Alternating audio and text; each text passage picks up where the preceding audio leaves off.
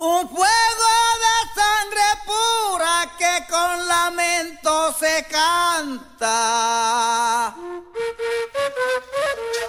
Un fuego de sangre pura. Sopo FM 95.6 y la Fundación Cultural Cuchávira presentan Un fuego de sangre pura.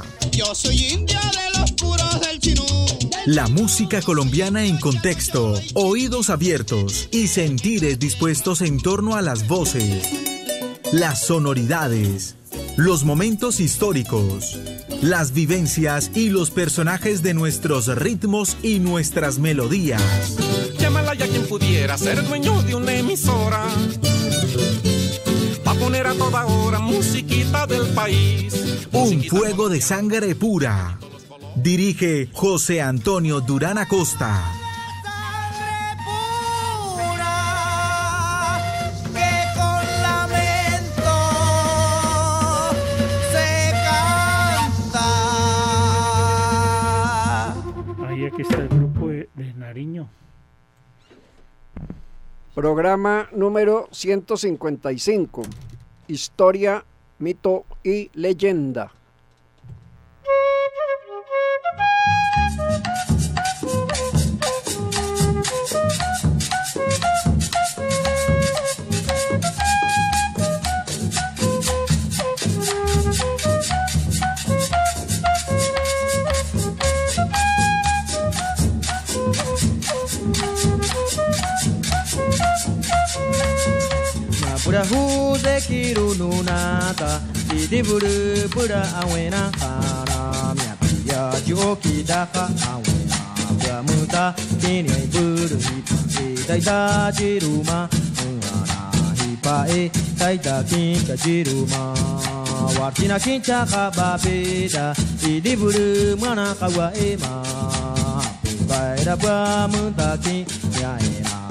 Sama, Waina, Pa, Waima,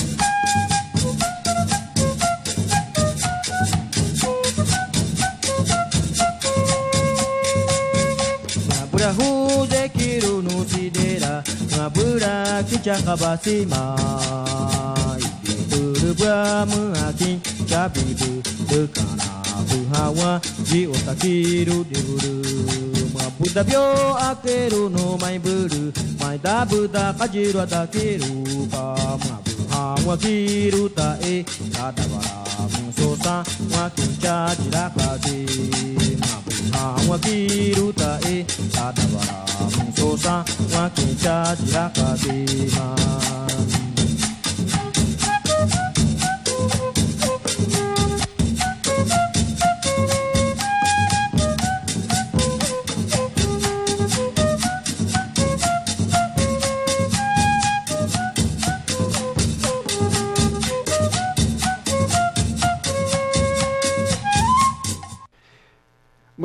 Para todos nuestros oyentes. Música en Vera, indígenas, comunidades que se ubican en los límites entre Risaralda y el Chocó, en Veracatío, en Vera Chamí.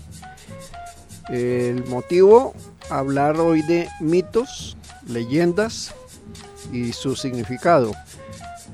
Con el saludo para todos nuestros oyentes y para el equipo de Un Fuego de Sangre Pura, Alberto Sarmiento, en la realización del programa, profesor Pedro Emilio Espejo, hoy en cabina aquí con Angélica Rodríguez y con Fabián Lugo de la Fundación Cultural Cuchavira, cómo han estado sus personas y eso de mito, como a qué les suena.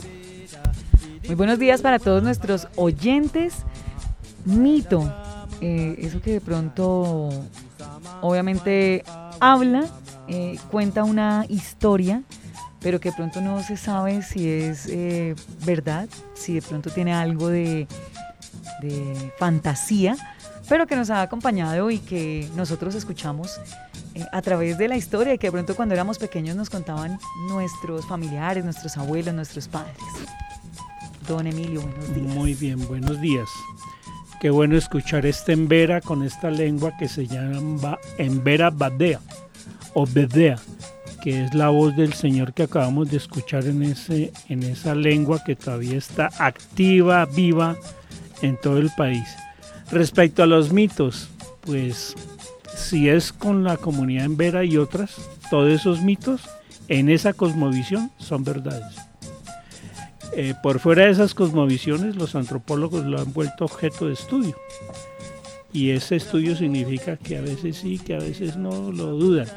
Y por fuera de esos investigadores, cuando decimos mito, pues le ponemos varios significados. Uno como que eso no es verdad, como que es muy fantasioso.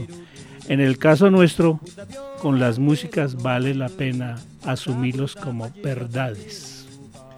Fabián Lugo, buenos días. ¿Qué, qué opina un joven como Fabián, así rápidamente sobre el mito? Buenos días. Eh, pues yo opino, que yo lo veo desde un punto muy filosófico y es como ver el mito como la fundación de la cosmovisión de una comunidad como tal. Mm, Entonces, digamos, más allá de que sea verdad o no, es entender cómo, pues nos ayuda a entender cómo piensa y, y cómo se concibe a sí misma esa comunidad. Muy bien. Entonces, como dijo la costurera manos a la hebra, cuando las comunidades religiosas llegaron a las comunidades indígenas a adoctrinarlas, una de las consecuencias fue la prohibición a niñas y niños indígenas de los internados de hablar en su lengua. Alejados de sus familias, esos infantes entraban algunas veces en contacto con los hijos de los colonos mestizos. En el internado de Puruembará, que se ubica justamente allá en esa región que hoy mencionamos de entrada de los indígenas en Verachamí. Por ejemplo, allá en ese internado a los niños mestizos, que también estaban internados, los amenazaban las monjas con mandarlos a dormir con los niños indígenas en Verachamí si se portaban mal. Entonces ya esas discriminaciones están claramente ubicadas ahí. Esto está referido en mitos y leyendas de los Embera Chamí de Víctor Zuluaga Gómez. En el fondo de este tipo de situaciones existen conflictos ideológicos que se expresan culturalmente como la oposición entre la ciencia y el mito, en donde a este último se le asocia con fantasía o hasta mentira, para distinguirlo de la verdad que se supone vive en lo científico. Entonces lo que decía ahorita el Emilio, ¿no? Para unos es, y lo decía también Fabián, para unos es fantasía e incluso mentira, y para otros, y se opone a lo científico que se supone, y solo se supone, que encarna la verdad. Entonces ahí nos ubicamos en ese contexto, en esa tensión. Sin embargo, los mitos, las leyendas mantienen a través de los relatos, de las músicas, de las danzas, mantienen su vigencia. ¿Por qué será? Si es una fantasía y si eso es pura invención o hasta mentira, ¿por qué será? ¿Por qué será que, por ejemplo, encontramos los matachines que están derivados de todas estas cosmovisiones y los encontramos en prácticamente todas las regiones del país donde hemos visto matachines. Yo digo, a mí, a mí me dicen matachines y yo pienso inmediatamente en el Huila y el Tolima, es como lo primero que se me viene a la mente, pero están en muchas otras regiones.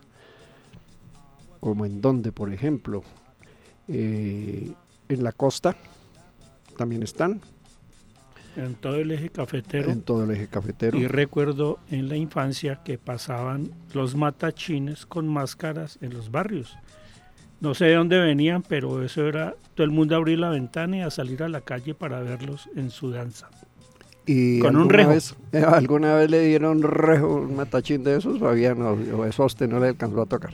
No, no, no estuve él, en es- ese. él es, él es muy joven y no, no le alcanza. me parece, El rejazo de... Ah, a Angélica tampoco, a ella tampoco le han dado el rejo, el, el rejo del matachín, o era con una vejiga. Bueno, Con- ahorita hablamos de eso también. Sí, pues yo he escuchado como tal es el, el- este nombre y lo he bailado. En los grupos de Ah, danzas sí. pues se bailan Sí, los sí. matachines, por eso las es que danzas de los de- matachines, que además son comparsas que van por las calles de los pueblos en estas celebraciones. Ya, ya precisamos un poquito más el asunto. Ambientemos eso mm, de este tipo de costumbres que ahora son muy mestizas, pero que igual están ahí, eh, originadas en estas cosmovisiones. Matachines, traigamos una muestra de matachines, porque hay muchas. San Juanero Fiestero de la compositora Aurora Arbeláez de Navarro, interpretado por la Banda Sinfónica de Vientos del Huila. Esto es Patrimonio Cultural del Departamento. Adentro Matachines.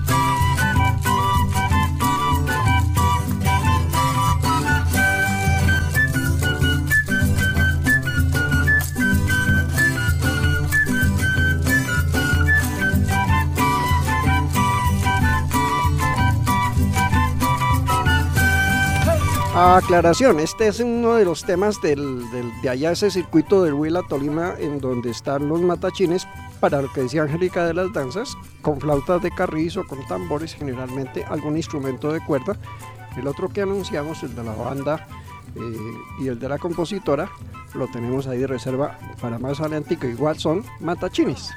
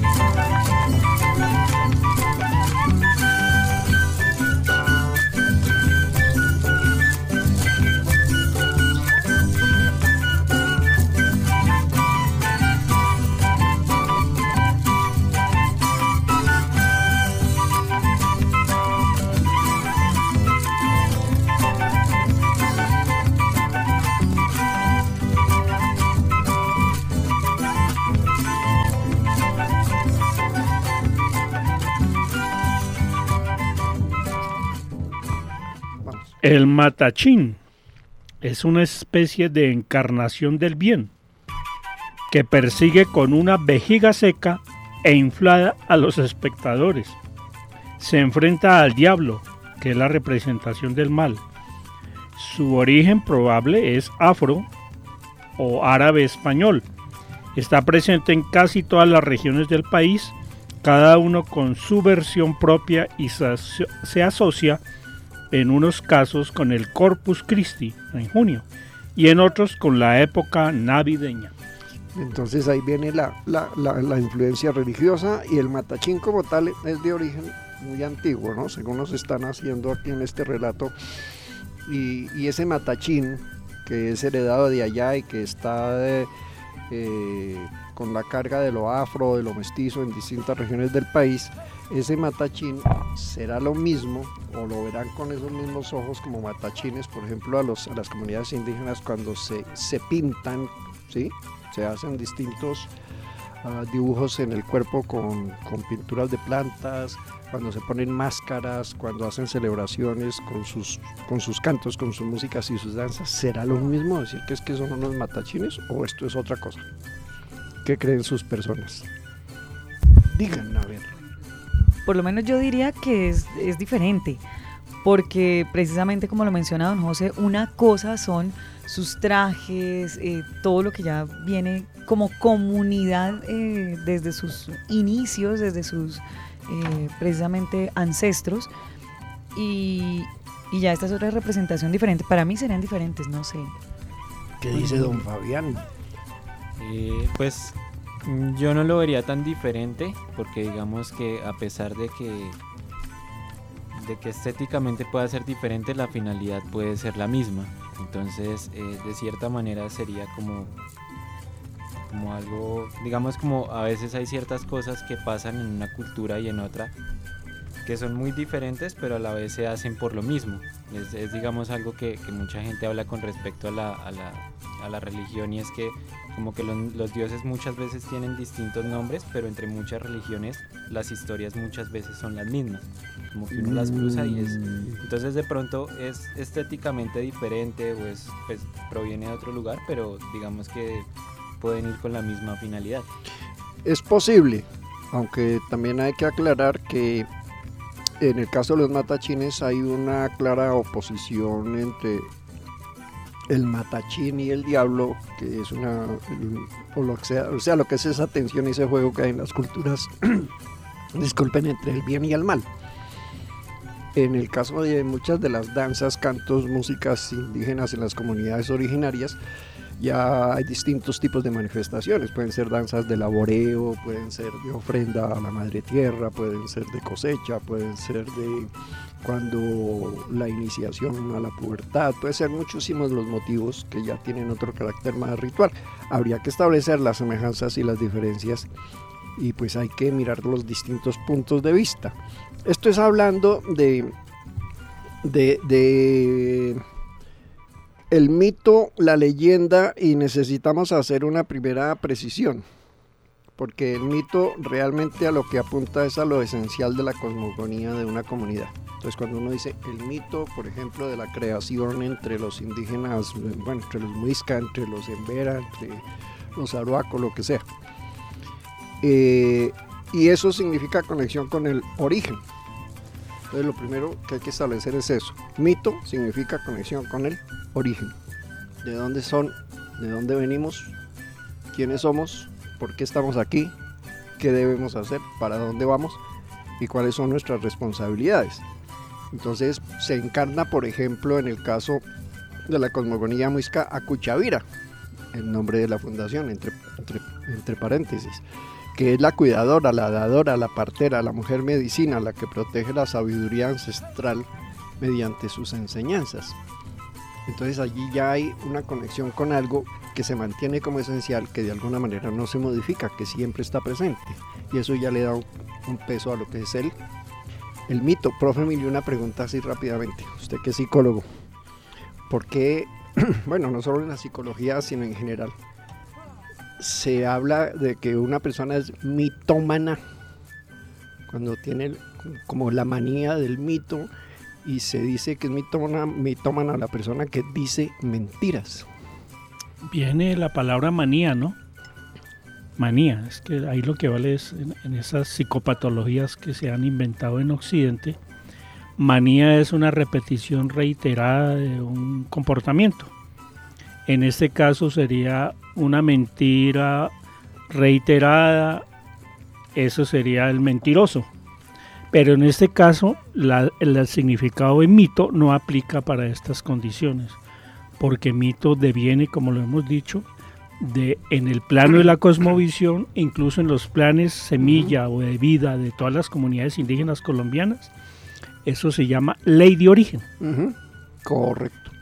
Entonces, dato curioso, ¿no? Si es que fulano es un mitómano, se la pasa diciendo mentiras, entonces da la sensación de que la palabra mito es equivalente a la mentira. Eso tiene cierta carga ideológica, ¿cierto? Sí, De claro. Lo que pasa es que esa manía hace que esa mentira, para el mitómano, es su verdad. La- se la cree, ajá. se la cree. No solamente lo que él dice hace, sino lo que ha visto con la religión, con la política, con su vida conyugal, con su vida sexual, se la cree. Esto para, para hacer esa precisión y para decir, entonces si el mito es, desde este punto de vista cultural, es la conexión con el origen, eh, nos da la entrada para traer, a propósito de Cuchavira, espíritu multicolor. Vean, hay una referencia interesante sobre esto. Eh, dijo un señor Jorge Velosa a una mujer llamada, identificada como Ati, Atiquigua. Creo, Ah, creo que se le conoce. La de sí, la se Sierra le conoce Nevada, que ha estado eh, sí. en movimientos políticos. Sí, a ti. Eh, alguna vez colaboraron, le pidieron colaborar a él, ella también eh, se ha metido en estos campos de las músicas y le propusieron colaborar en un tema que es espíritu multicolor y que habla de Cuchavira dentro de una propuesta que se llama Renace Bacatá Abre Sierra. Y dicen que Velosa le dijo a Tiquigua, yo le regalo un presente y usted me regala un pasado. Y ya vamos a hablar también de presente y pasado a ver cómo, cómo es ese asunto. Vamos a escuchar Espíritu Multicolor, Cuchavira, Velosa, Atiquigua y ya diremos quién es más.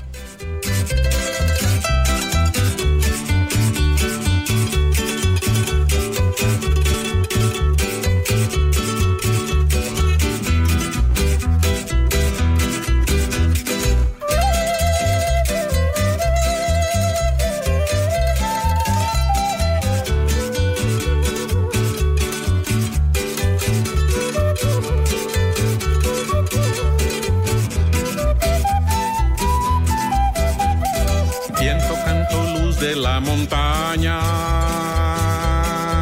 y del espíritu multicolor. Nativos de tierra y agua, somos los hijos del sol. Viento, canto, luz de la montaña y del espíritu multicolor.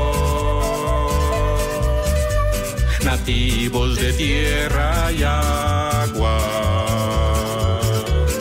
somos los hijos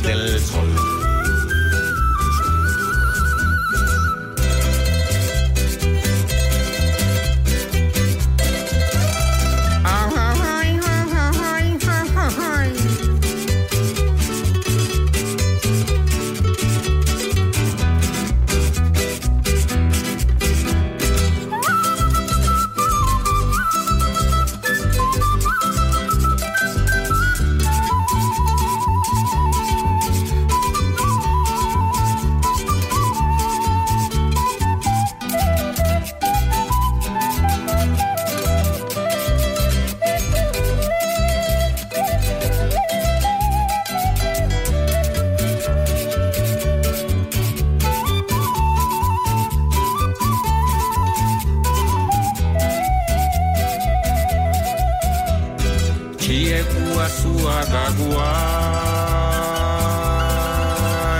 de guaqueso que guaguaye,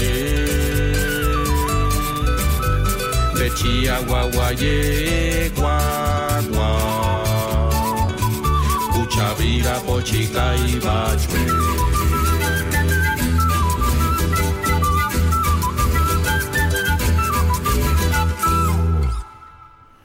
Por supuesto, nosotros, los hombres de hoy, estamos vaciando el mundo de sus revelaciones naturales, de la naturaleza misma. Pienso en esa leyenda de los pigmeos sobre un niño que encuentra un pájaro que canta primorosamente en la selva y se lo lleva a su casa. Le pide al padre que le traiga comida al pájaro, pero este no quiere alimentar a un simple pájaro, así que lo mata. Y la leyenda dice que el hombre mató al pájaro y con el pájaro mató el cantor y con el cantor se mató a sí mismo. cayó muerto, completamente muerto y quedó muerto para siempre. El tema de esta historia no es lo que sucede cuando los seres humanos destruyen su medio ambiente, cuando destruyen su mundo, cuando destruyen la naturaleza y las revelaciones de la naturaleza, matan el canto y destruyen su propia naturaleza.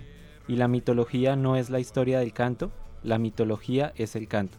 Joseph Campbell, Las Máscaras de Dios, Mitología Occidental. ¿Qué tal ese texto? Aclarador. Los mitos existen y han existido y existirán en todas las culturas humanas. Lo que toca descifrar qué dice el mito. Y entonces, como estamos hablando de eso, mire esa conexión tan esencial, vital y profunda del ser humano con la naturaleza, porque no están separados, ¿no? Es que el ser humano domina la naturaleza o transforma la naturaleza, el ser humano es naturaleza, al nivel que sea, como conciencia, como lo que usted quiera, pero es naturaleza. Entonces, interviene sobre la naturaleza y hace cosas como las que relata aquí Joseph Campbell, y al matar el pájaro mató el canto y al matar el canto se mató a sí mismo. Qué bonito mensaje. Es Esa una na- idea ecológica. es un suicidio colectivo, Sí. algún parecido con lo que estamos viviendo hoy. Eh, y pues volvemos a traer entonces Renace Bacatá Abre Sierra, una propuesta que trabajaron con Nati Kigua y ahí aparecen Adrián Villamizar, que ayuda a componer, ella también y un señor David Jaramillo, un señor Deep Hadra. Y pues el homenaje es entonces a la madre naturaleza, es que no es adorar a la madre naturaleza, es estar en conexión con ella, que es diferente. Seinekun, madre naturaleza.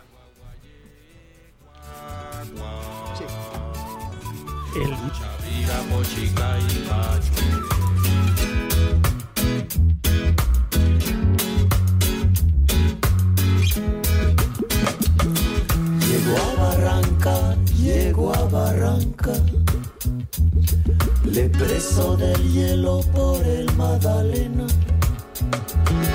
Llego a Santa Marta, llego a Racataca, le preso del hielo botando candela. Llego a Bogotá, llego a Bogotá. Le preso del hielo para Navidad. Con qué absoluta ceguera se despertó un día el hombre a organizar un sistema para vivir, administrando poder y muerte, creando leyes para destruir con la falsa premisa de progresar en materiales y tecnología que solo acaban con la vida del planeta y su energía. Soñé que el fuego nevaba, soñé que la nieve ardía, soñé que tú me querías, soñé, soñé Colombia, soñé que el fuego nevaba, soñé que la nieve ardía, soñé que tú me querías, soñé, soñé Colombia. Cantamos por la defensa del equilibrio de la madre tierra, unidos por los derechos de los mayores que la respetan.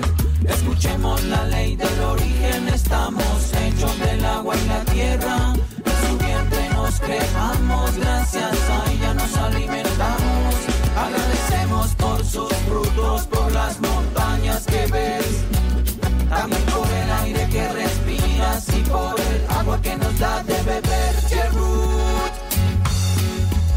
de la montaña.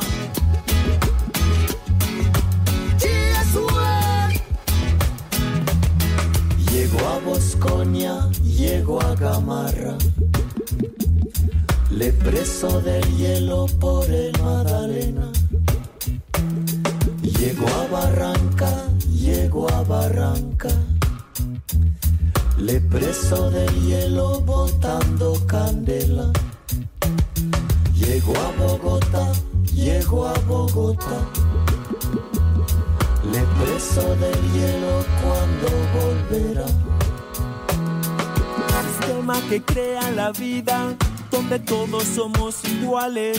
Revivamos la única regla, amando a la tierra como hacían antes. Lo he enseñado sin conciencia, natural es aprendido en la ignorancia. La vida que construye paz es la que ama y respeta la libertad. Soñé que el fuego nevaba, soñé que la nieve ardía, soñé que tú me querías, soñé, soñé Colombia, soñé que el fuego nevaba, soñé que la nieve ardía, soñé que tú me querías, soñé, soñé Colombia. Cantamos por la defensa del equilibrio de la madre tierra, unidos por los derechos de los mayores que la respetan. Escuchemos la ley del origen, estamos hechos del agua y la tierra. Nos creamos, gracias a ella nos alimentamos. Agradecemos por sus frutos, por las montañas que ves. También por el aire que respiras y por el agua que nos da de beber. Cherut de la montaña.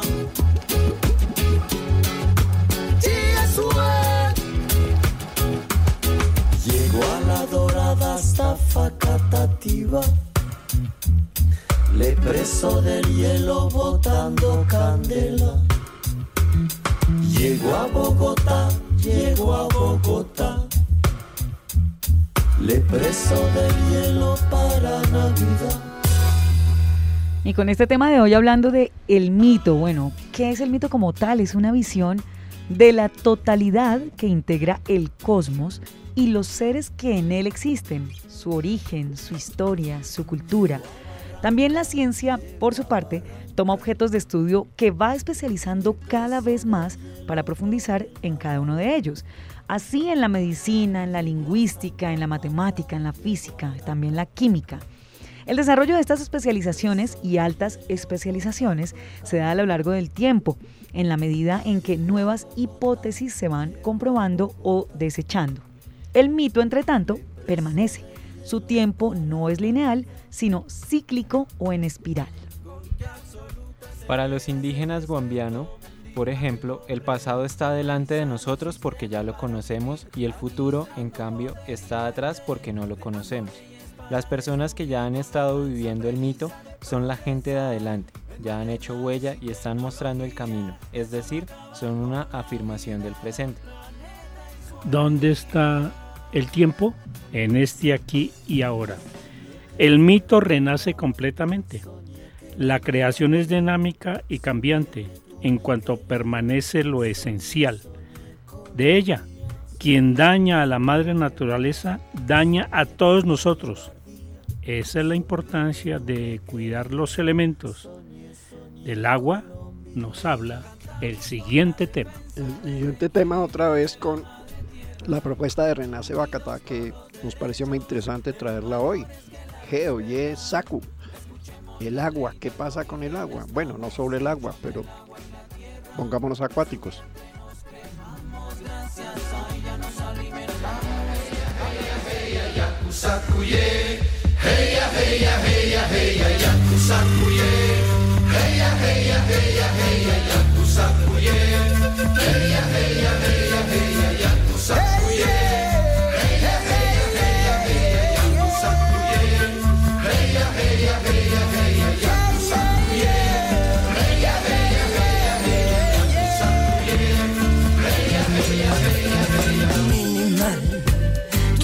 Es simple como la de un animal. Aunque tu corazón te diga radical. Don't break your heart. Minimal. Tu vida es casi siempre como una espiral. Que siempre gira y gira y nunca va a parar. Don't break your heart.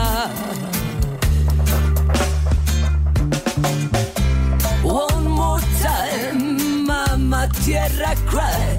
Yeah.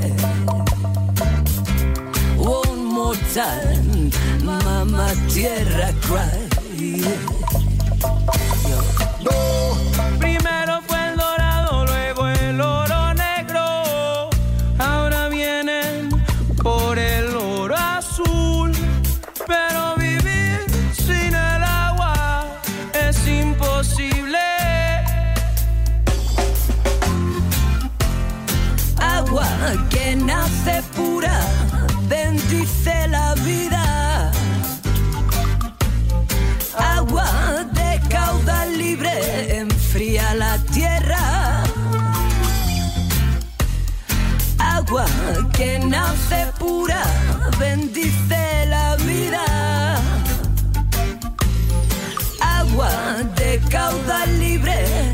siempre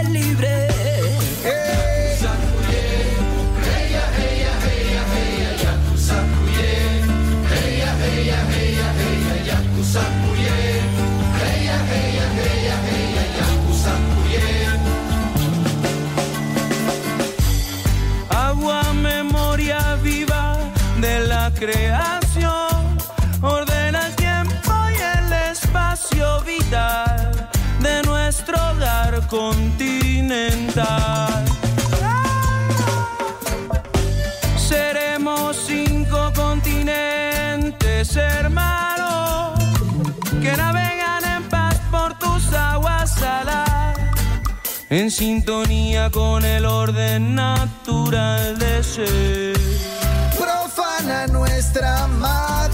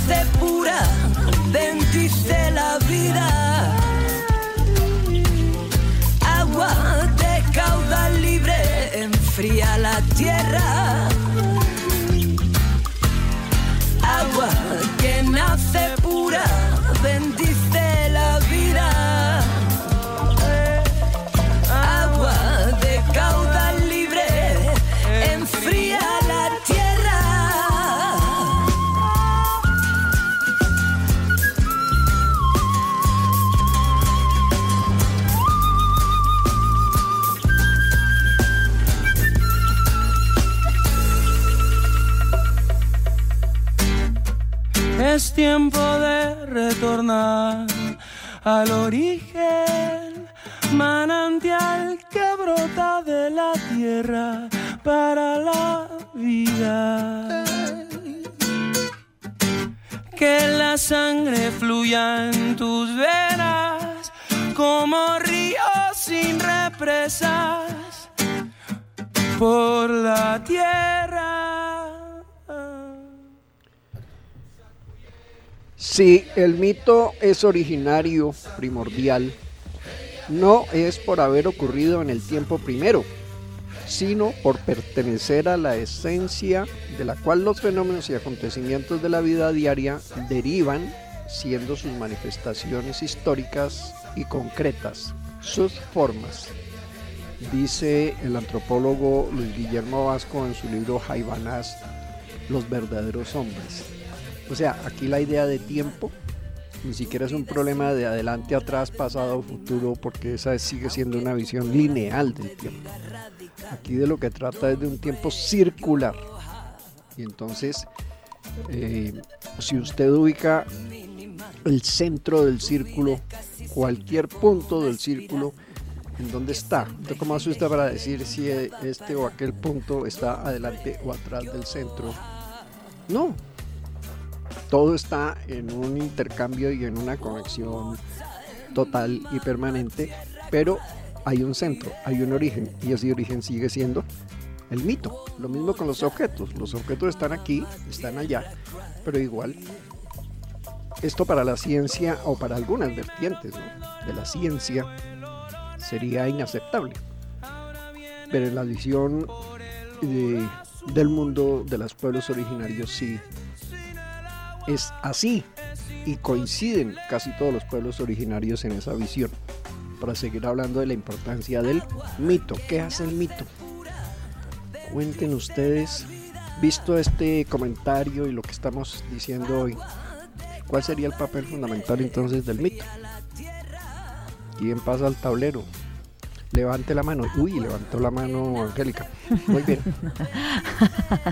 Pues como lo comentaba eh, en el saludo de este espacio el día de hoy, pues para mí siempre el mito va a ser el que eh, preserva de pronto ya sea como ese esa historia, eh, como se hablaba de pronto, o de realidad o de algo de fantasía, pero siempre que es lo que nos va a recordar, nos va a tener en la mente que hay muchas cosas que han sucedido antes de que nosotros estuviéramos acá, que a través de la historia se han dado miles de casos de cosas curiosas en nuestras comunidades indígenas, en nuestros antepasados, y que gracias a eso precisamente es que los tenemos eh, en la mente y no los dejamos que, que se pierdan, que se olviden. Papel del mito, profe Fabián.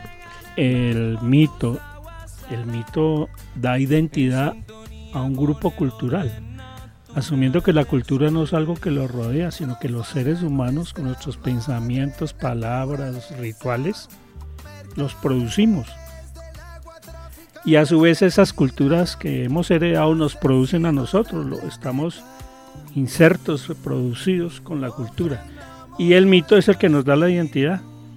Y si la mantenemos, pues entonces activamos la memoria de identidad de un grupo particular. Por eso hay muchos mitos según las culturas que tenemos en este caso en todo el país. Bueno, muy bien. ¿Algún comentario? Fabián está que se habla y yo le estoy diciendo que no. Que Yo no se estoy- calle, yo- que yo hable. estoy de acuerdo con el profe Emilio con respecto al tema de la identidad, porque pues siento que el mito también nos, nos lleva a explicar, porque como que uno siempre se pregunta quién soy y qué hago aquí. Y entonces como que el mito es esa respuesta a, a- como a esas dudas existenciales que uno tiene que muchas veces no, pues no se solucionan ni, ni con la ciencia porque no, hay muchas cosas, digamos como el propósito de cada uno que es muy difícil como poder uno decir, yo vengo a esto y, y ya. Entonces creo que el mito nos da como esa identidad colectiva, nos da ese pensamiento, nos da como también esa historia y de ahí mismo nacen las leyendas y de las leyendas nacen los héroes. Ujú. Entonces como que hay toda una enseñanza a partir de eso, pues muy importante. Chévere esa, esa visión del asunto. Entonces eso se expresa a través de relatos, de danzas, de músicas, y ahí se exalta el sentido de un territorio, que no es un espacio geográfico simplemente, un territorio donde habita una comunidad, porque el nexo con la madre tierra, esto explica por qué ese nexo es tan, tan profundo. No es que aquí está una comunidad indígena y entonces les compran las tierras y se van para otra tierra, no su conexión y su compromiso es profundo y tiene la responsabilidad de cuidar esa tierra, que esa es eh, la que les da el tejido de relaciones de todo tipo, social, cultural, histórico, y les da la identidad como comunidad precisamente a través del mito, a través del mito, llámese la Pachamama, la Jisca Gaya. Entonces ella nos cuida y nos alberga y nosotros debemos compensar esos cuidados con amor. Motivo para decir, traigamos un bonito tema instrumental del grupo Huayrapungo de Aponte, Nariño, resguardo indígena Inga, del territorio ancestral, vuela mariposa. minimal. Tu vida es casi siempre como una espiral.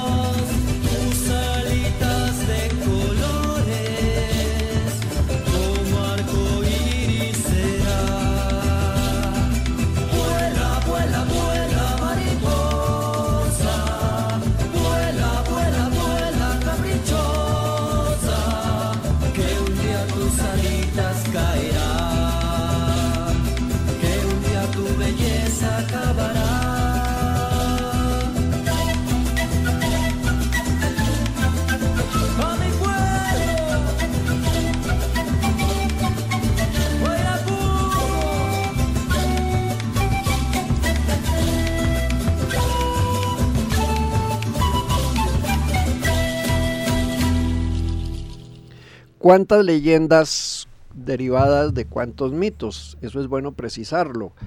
Las leyendas contienen enseñanzas, mantienen valores de una comunidad. Por ejemplo, Putumayo, la leyenda del churumbelo. A 12 horas de camino de Herradura hacia el occidente de la loma que separa las cuencas de los ríos Afán y Caquetá, existe un salto que avienta las aguas a un precipicio por todos desconocido. Se dice que en la parte más alta del caudal habitó una tribu de la familia de los Ingas y dejó inscripciones en las rocas y vestigios de su civilización. Un tesoro oculto llama la atención y llena de prestigio la leyenda del Churumbelo, diciéndose que en el fondo impenetrable de un gran salto de agua, por los lados del río Caquetá, territorio ancestral de los Ingas, alguien ve un muñeco de oro macizo del tamaño de un niño. Las fuertes tempestades y los huracanes impiden acercarse a las cuevas. Es el churumbelo, el espíritu del rayo y el dios de la montaña, un Uati que equivoca los pasos de los aventureros y los asusta hasta ver cómo caen desfallecidos. O sea, los saca de ahí para que no molesten, no se metan en donde no corresponde.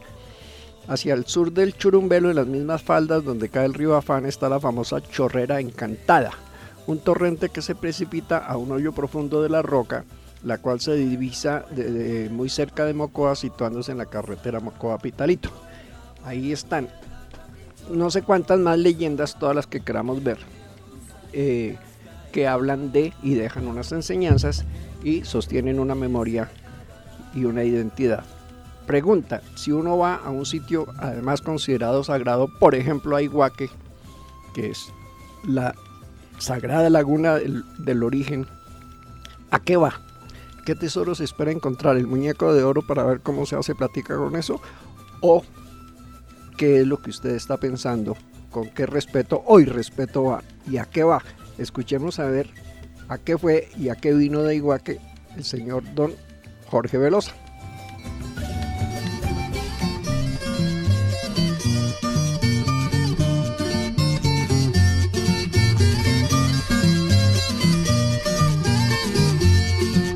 De la laguna de hacer un ruego por una china. Y vengo de Iguaque de la laguna de hacer un ruego por una china. La más bonita la más hermosa la más morena la más querida. La más bonita la más hermosa la más morena la más querida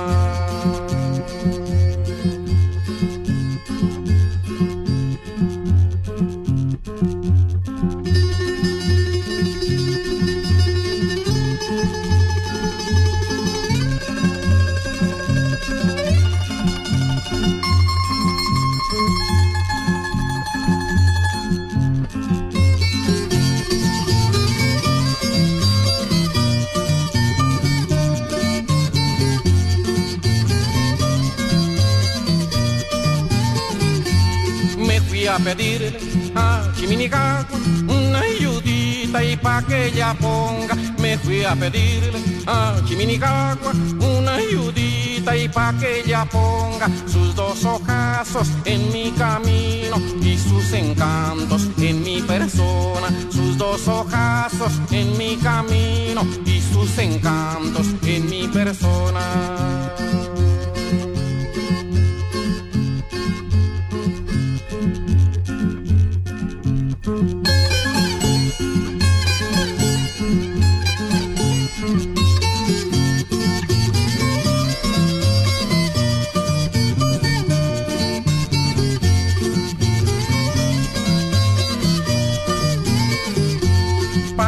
Le dije, tú que has podido hacerlo todo, y por qué no me haces padre, le dije, tú que has podido hacerlo todo, y por qué no me haces con esa china lo más prontico, el favorcito de arrejuntarme con esa china. Lo más prontico, el favorcito de arrejuntarme.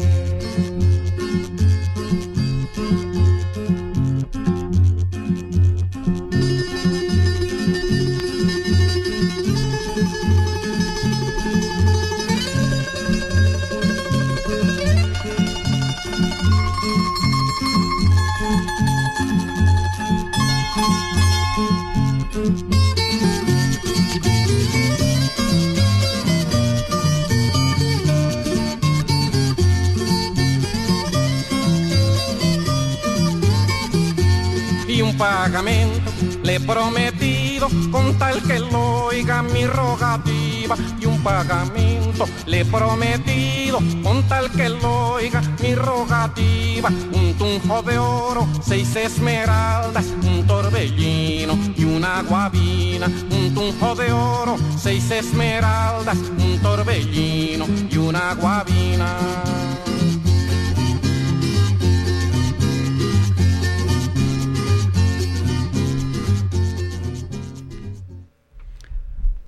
donde vayamos encontraremos mitas, mitos, culturas, rituales, costumbres, conocimientos, abiertos a conocerlos, no cerrados en nuestra propia condición. Rico tener una mentalidad abierta. Sí, señor. Además, eh, rico también conocer, ¿no? Escuchar, aprender de todas estas historias, conocer los lugares, porque a través de estos mitos, precisamente de las leyendas, conoce uno muchos eh, espacios, territorios que para nosotros visualmente pueden ser normales, pero que tienen realmente una historia bien especial detrás de ellos. Eh, bueno, yo pienso que, que es importante precisamente abrir la mente y, y, conocer esto porque a veces uno dice yo creo en tal cosa y entonces se cierra. Y es importante reconocer el valor que tiene nuestro territorio, no solamente digamos como en, en cuanto a su biodiversidad, sino también que mitológicamente o, o, en cuanto pues a este sentido espiritual hay muchos lugares como precisamente Iguaque que tienen un significado muy especial y creo que es importante conectarnos con esos, con esos significados y, y con esa tradición. Muy bien. Eh, no es solamente conocer los mitos y su importancia y la ley de origen, las cosmovisiones, es mirar de tantas leyendas que existen, mmm, cuáles son importantes, qué papel cumplen socialmente, culturalmente. No es solamente para asustar a los niños, por ejemplo, con el cura sin cabeza o la pata sola o la madre monte, sino qué hay detrás de eso realmente en términos de una cosmovisión. Esa ha sido la intención de nuestro programa de hoy. Y para enfatizar la conexión con el mito, creación, origen, pues en nuestro caso la palabra necesariamente es bagüe o bachue, madre bachue, Marta Elena Hoyos, Mujer América, Historia y Leyenda, volumen 1, Guay Caramintia. Hasta nuestra próxima emisión. Muchísimas gracias Alberto Sarmiento, Pedro Emilio Espejo, Fabián Lugo, las damas de últimas, Angélica Rodríguez y quien les ha hablado José Antonio Durán, el equipo de Un Fuego de Sangre Pura. Madre Bachué.